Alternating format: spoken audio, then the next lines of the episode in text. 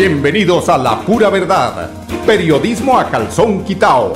Personajes de la actualidad política, social y cultural, con seriedad y responsabilidad y justicia social.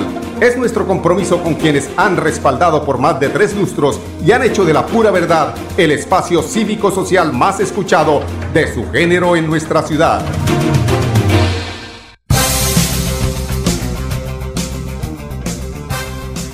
Muy buenos días amigos oyentes, bienvenidos a la pura verdad. Estamos a primero de agosto, octavo mes que se inicia.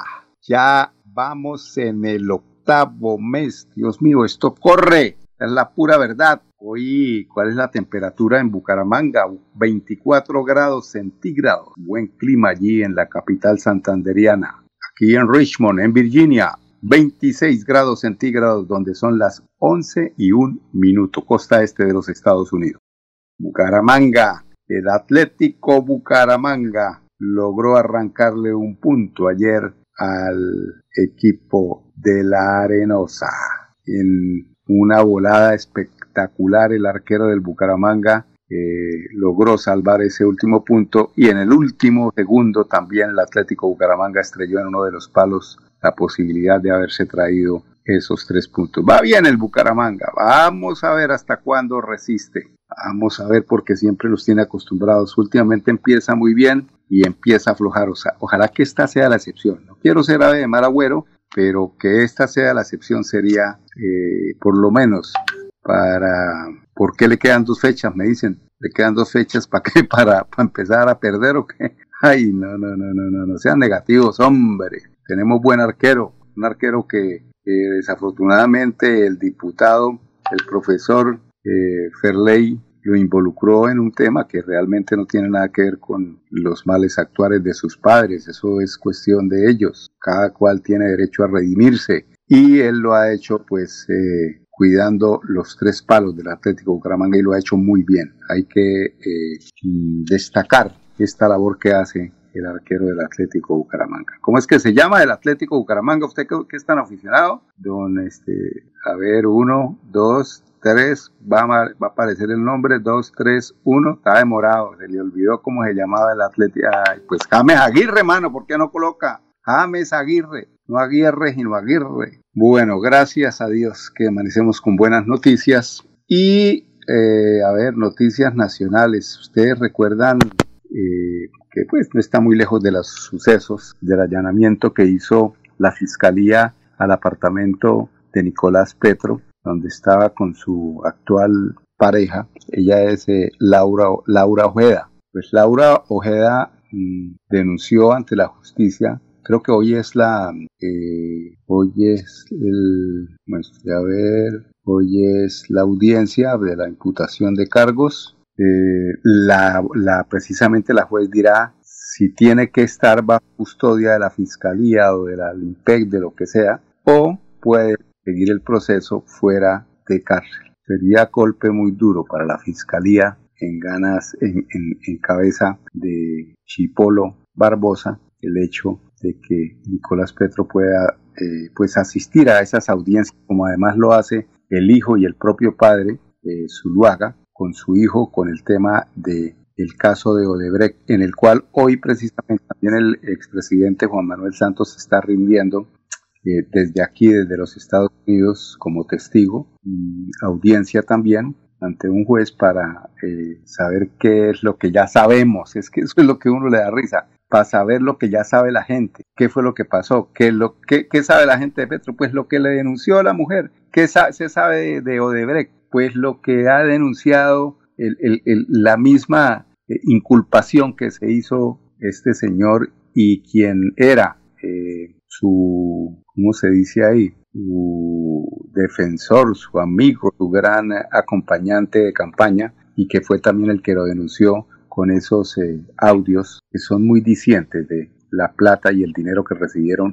para entregar a la campaña. Pero estamos hablando de Laura Ojeda, quien denunció a la justicia y que, pues, que considera eh, irregular la operación del allanamiento y, pues que en esa captura del padre de su hijo de Nicolás Petro y en, en un audio que conocimos asegura que fue filmada mientras estaba desnuda en su cama sin importar su estado de embarazo. Esta joven está a punto de dar a luz y asegura que los agentes del cuerpo técnico de la investigación de la Fiscalía efectuaron la diligencia y no tuvieron consideración con ella ni con su esposo, que en ese momento también estaba desnudo y se, prepara para, se preparaba para bañarse. Eh, afirma también que los eh, funcionarios de la fiscalía no llegaron la madrugada del sábado al edificio, no, sino que ellos estaban alojados allí en el mismo conjunto residencial unos días antes. Eh, a ver, escuchemos a Laura Ojeda, que comenta de este incidente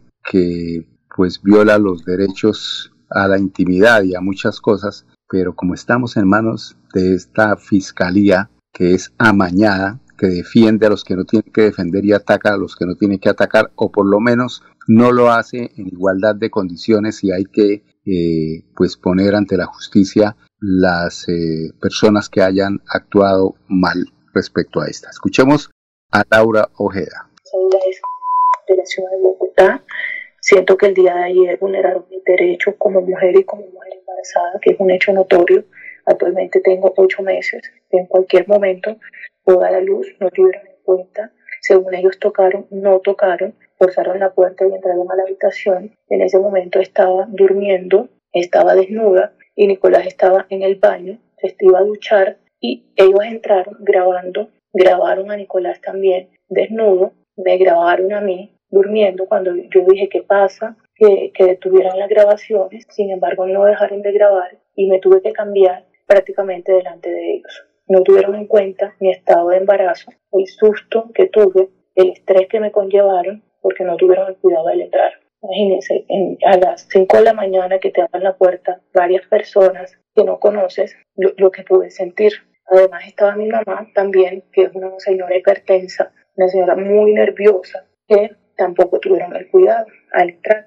Siento que el procedimiento fue irregular, violaron mi derecho, violaron el derecho de mi hijo, sin tener en cuenta, estaba temblando. Es más, hicieron que grabar un video en donde me preguntaron si yo me sentí bien en el procedimiento y yo dije que no, ellos tienen ese video. También incautaron un dinero, que es un dinero que yo presté, que es un dinero para la mudanza de los próximos días que mostré el contrato de arrendamiento que es el primero de agosto. Ese dinero es mío, lo necesito, es para la mudanza en la misma ciudad de Barranquilla, dinero que me prestó Germán Burgos y dinero que también necesito para las cosas pendientes de mi bebé.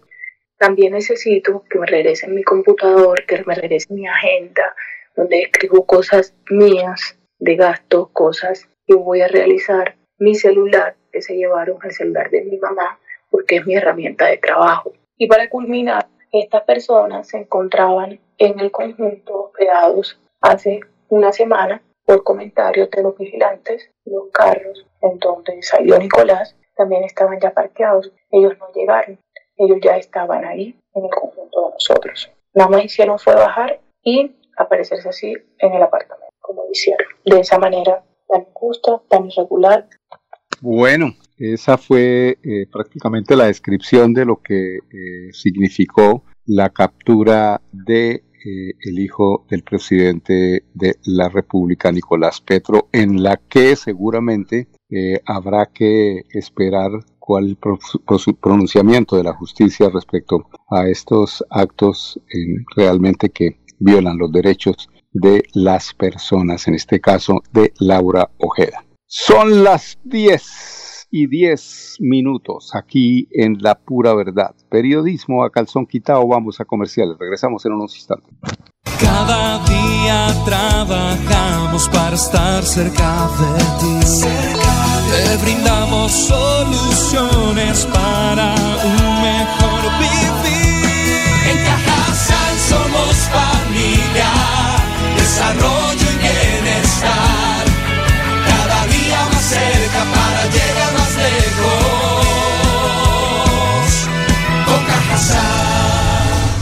Vigilado Supersubsidio.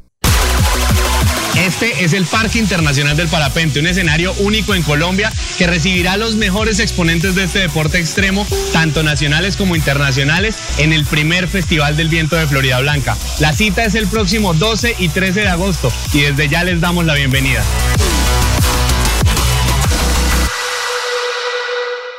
Celebremos que la alegría se puede servir, que detrás de un media o miedo no hay temores, solo buenos momentos y que desde el arranque hasta el remate quedan historias que se cuentan por siempre. Nos encanta saber que cuando alguien dice el último y me voy, es la mentira más bonita del mundo. Porque la vida es para las que sea y cuando nos la tomamos así, el mundo se llena de colores. Aguardiente antioqueño, palas que sea. El exceso de alcohol es perjudicial para la salud. Prohíbas el expendio de bebidas elegantes a menores de edad. 29 y 24 grados de alcohol. Financiera como Ultrasan te da el impulso para cumplir tus metas sin excusas. Ahora con el microcrédito Economía Popular. Acércate a cualquier agencia de Financiera como Ultrasan o comunícate con tu asesor de confianza y solicita tu microcrédito de Economía Popular solo con tu cédula. Cumple tus metas así de fácil y rápido, sin peros. Financiera como Ultrasan te quiere y te valora. Y la Solidaria inscrita a Fogacop. Bueno, amigos oyentes, continuamos aquí en la pura verdad. Eh, a ver, la secretaria de Mujer y Equidad de Género, María Fernanda Artavia, invita a dialogar mujeres que conforman el Consejo Consultivo y aseguró que desde el gobierno del doctor Mauricio Aguilar se sigue trabajando por robarse, perdón, por los derechos de las mujeres santandereanas. Pues aquí no repetimos, sí escuchamos eh, argumentos, pero es que, eh, por ejemplo, yo me pregunto por qué los tenemos a María Fernanda Artavia, ¿cierto, eh, don, Andrés? Porque es que uno sí saca la, la, versión de la secretaria, pero la cómo la, cómo la misma gobernación se va a pegar esa puñalada escuchando realmente por qué es que se quejan las mujeres eh, con la señora María Fernanda Artavia, la secretaria de Mujer y Equidad de Género. Seguramente no es porque esté haciendo las cosas muy bien, simplemente muestran el punto de vista de ellos, pero no muestran realmente la perspectiva eh, real de lo que está sucediendo. Tenemos a María Fernanda en ese full. Desde el gobierno departamental, a través de la Secretaría de la Mujer y Equidad de Género, tenemos toda la disposición para el diálogo y estamos atentos a atender, escuchar a todas las mujeres que conforman el Consejo Consultivo. Bueno, en el gobierno de Mauricio Aguilar Hurtado somos garantes y respetamos las decisiones judiciales como la nulidad de los actos administrativos que estructuraron el Consejo Consultivo de Mujeres en, Santander en el año 2021 y reglamentó el proceso de convocatoria, selección, conformación y funcionamiento interno, así como el nombramiento ante este Consejo Consultivo de la selección de las candidatas y la consolidación de los resultados de las elecciones en el año 2021. Seguiremos trabajando por los derechos de las mujeres en Santander y que su representación sea garantizada.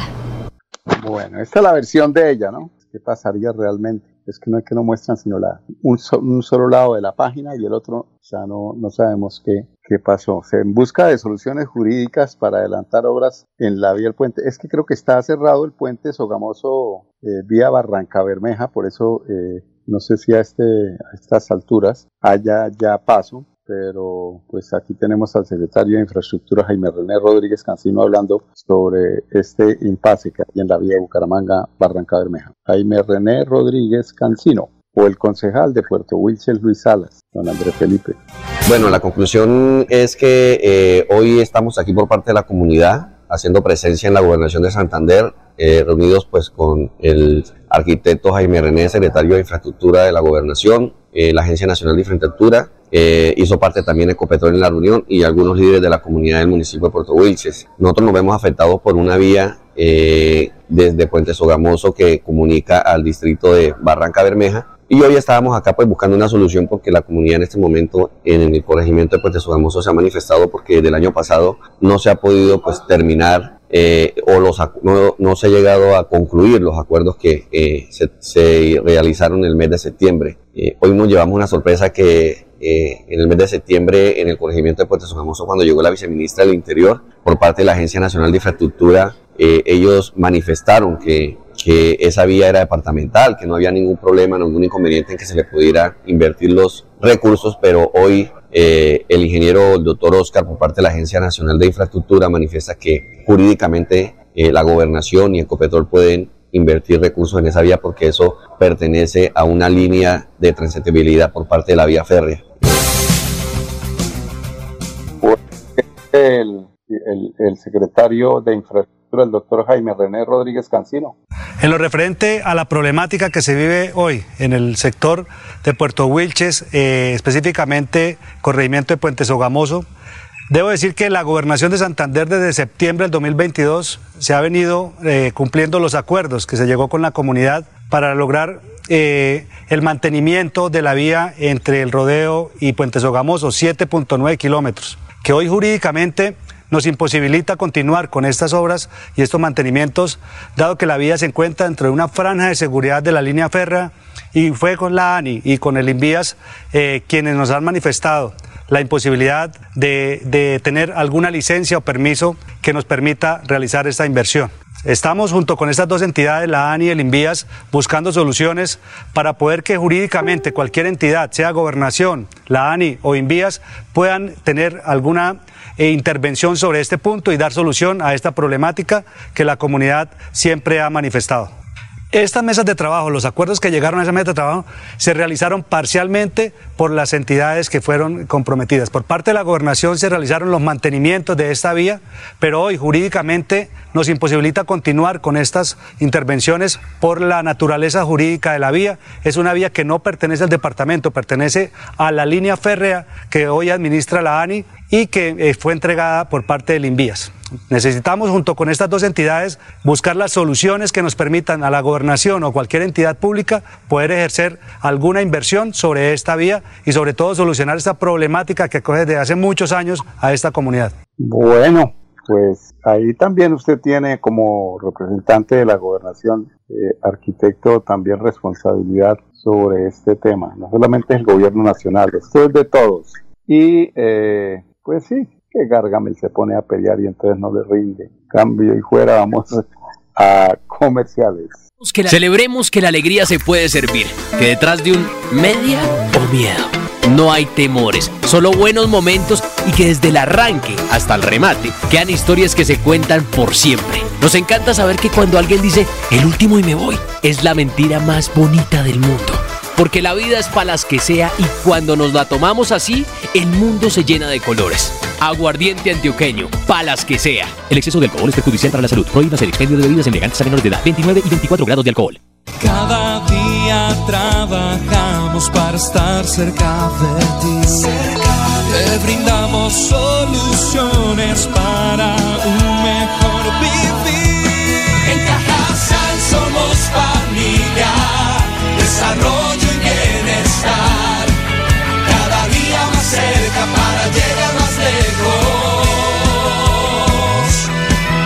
Cajasal. Vigilado Supersubsidio. Este es el Parque Internacional del Parapente, un escenario único en Colombia que recibirá a los mejores exponentes de este deporte extremo, tanto nacionales como internacionales, en el primer Festival del Viento de Florida Blanca. La cita es el próximo 12 y 13 de agosto y desde ya les damos la bienvenida.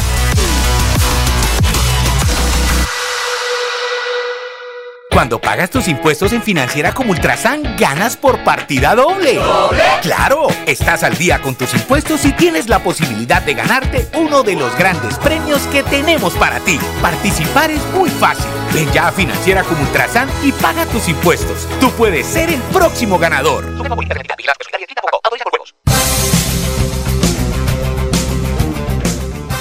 Bueno, son las 11 y 20 minutos aquí en Richmond, en Bucaramanga son las 10 y 20. Ese tema del fenómeno del niño parece ser que, bueno, aquí nos enteramos por noticias, ¿no? Llovió, en eh, Bucaramanga sigue siendo el clima muy inestable. Por eso, pues, en Santander se alista el plan de contingencia para afrontar el fenómeno del niño. En Santander, en el mes de julio, se registraron alrededor de 11 eventos naturales entre tormentas eléctricas, incendios forestales, granizadas e inundaciones que han afectado al departamento, por lo que en el Consejo Departamental de Gestión del Riesgo de Desastres se plantearon estrategias que mitiguen estos impactos. Además, lo referente para enfrentar el fenómeno del niño, que al parecer en eh, Santander pues no va a ser tan eh, grave. Tenemos a Fabián Andrés Vargas, él es el director del eh, DAGRE para que nos comente sobre este planteamiento que se hacen en estas mesas de trabajo. Bueno, en el mes de julio se registraron alrededor de 11 eventos entre tormentas eléctricas, algunos incendios forestales, granizadas, inundaciones en todo el departamento de Santander. De igual forma, se planearon estrategias para enfrentar lo que se conoce como el fenómeno del niño, que en Santander, según IDEAN, va a ser moderado y normal. Sin embargo, es importante hacer un alistamiento de toda nuestra capacidad operativa y nuestra capacidad de respuesta con el sistema departamental de gestión de riesgo. El 9 de agosto estaremos prestos a presentarle al departamento un plan que nos permita enfrentar este fenómeno de aquí a diciembre. Se presentaron necesidades puntuales que requieren de inversión para reducir el riesgo en el departamento en temas puntuales como el municipio de Gambita, San Andrés y unas localidades y comunas en el municipio de Bucaramanga. Seguimos recibiendo esas necesidades de varios sectores del departamento para poder gestionar ante la Unidad Nacional los recursos necesarios que permitan mitigar este riesgo en varias comunidades del departamento. Bueno, se identificaron los municipios que en Santander van a sufrir desabastecimiento, racionamiento y algunos problemas alimentarios, por lo que se conoce como el fenómeno del niño. Importante tarea que vamos a hacer en el, en el territorio en Santander es articular con esos municipios estrategias que permitan que estos fenómenos no afecten la vida de los santanderianos. Bueno, y también tenemos a él es Rosenberg Rojas, él es el alcalde del municipio de, Santa, de San Andrés. Bueno, para los municipios, bueno, para los municipios eh, de sexta categoría que contamos con muy pocos recursos, es de suprema importancia este, estos consejos departamentales de gestión del riesgo, porque acá traemos eh, y exponemos nuestras necesidades y de igual manera con la aprobación de estos proyectos, pues se pueden gestionar recursos ante el nivel nacional. Bueno, el municipio de San Andrés está afectado por una fuente hídrica eh, denominada la quebrada La Llorona que cruza de oriente a occidente todo el casco urbano. Y cuando se presentan eh, fuertes lluvias, pues hay represamiento de agua y arrastre de material granular. Eh, esto eh, impide el, el normal cauce de la quebrada y el taponamiento, lo que causa desbordamiento de la quebrada y afectación de las viviendas y de las calles del casco urbano lo que tiene que ver con la noticia regional. A ver, eh, en lo nacional, es que hay una cantidad de eh, noticias que desacreditan precisamente la labor que hace la Fiscalía. Entre esas, eh, miraba yo, a ver, esta que es Fiscalía, a ver, a ver, a ver, una, una, que llama mucho la atención y que seguramente mañana de esto hablaremos, es la fiscalía, eh, dice la fiscalía investigará a la médica forense que determinó que Jairo Jesús Silva fue asesinado. Este es un caso en Barranquilla de eh, una persona que estaba eh, al lado de la fiscalía y que en el traslado apareció, como decimos así popularmente, desnucado. Le cascaron, le pegaron, lo torturaron y la fiscalía dijo que eso había sido por muerte natural cuando el médico forense y las, los señalamientos que hacen los que saben y la denuncia que hace la hija de esta persona dicen que el hombre murió en manos de unos fiscales que lo trasladaron del batallón de policía militar número 2 en el barrio del Paraíso hacia eh, tal vez un sitio del hospital sería, ¿no? Yo no sé qué en ese momento, pero mañana les conversaremos sobre este tema. Son las 10, son las 10.26 minutos aquí en La Pura Verdad. Los invitamos para que nos sintonicen en punto mañana a las 10 en el 1080 AM de Radio Melodía, la emisora que manda en sintonía con permiso. La pura verdad, periodismo a calzón quitao, con la dirección de Mauricio Balbuena Payares. La pura verdad, 10 a 10 y 30 en Radio Melodía.